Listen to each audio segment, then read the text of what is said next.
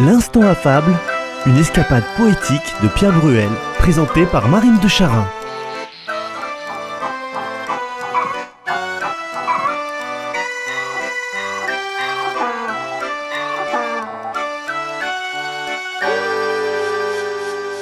Un animal dans la lune. Livre 7, fable 17. Et s'ils filent tous dans la lune, verront-ils un animal sur la lune?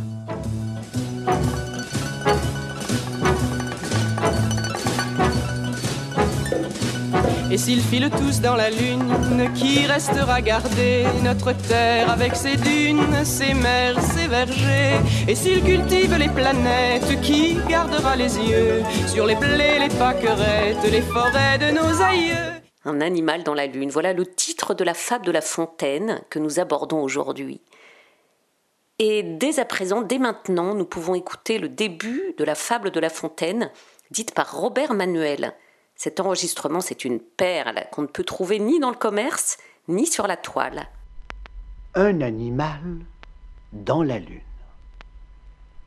Pendant qu'un philosophe assure que toujours par leur sens les hommes sont dupés, un autre philosophe jure qu'ils ne nous ont jamais trompés. Tous les deux ont raison. Et la philosophie dit vrai quand elle dit que les sens tromperont tant que sur leur rapport les hommes jugeront. Mais aussi, si l'on rectifie l'image de l'objet sur son éloignement, sur le milieu qui l'environne, sur l'organe et sur l'instrument, les sens ne tromperont personne. La nature ordonna ces choses sagement. J'en dirai quelques jours les raisons amplement les sens tromperont. Les sens tromperont tant que sur leur rapport les hommes jugeront. J'en dirai quelques jours les raisons amplement.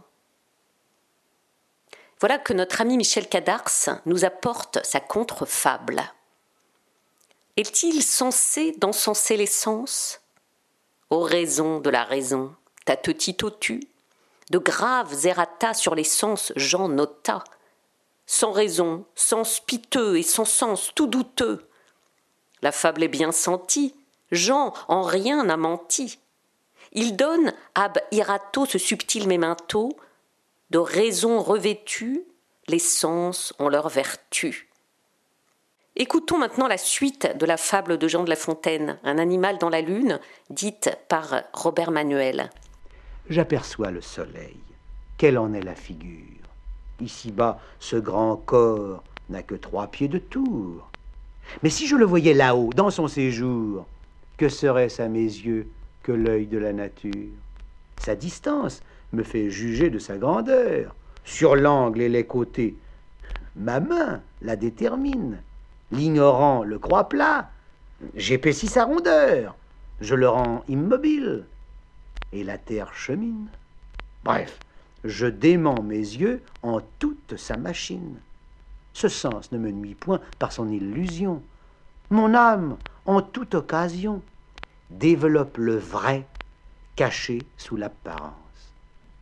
Je ne suis point d'intelligence avec mes regards, peut-être un peu trop prompt, ni mon oreille lente à m'apporter les sons. Quand l'eau courbe un bâton, ma raison le redresse la raison décide en maîtresse. Mes yeux, moyennant ce secours, ne me trompent jamais en me mentant toujours. Si je crois leur rapport, erreur assez commune, une tête de femme est au corps de la lune, y peut-elle être Non. D'où vient donc cet objet? Quelques lieux inégaux font de loin cet effet.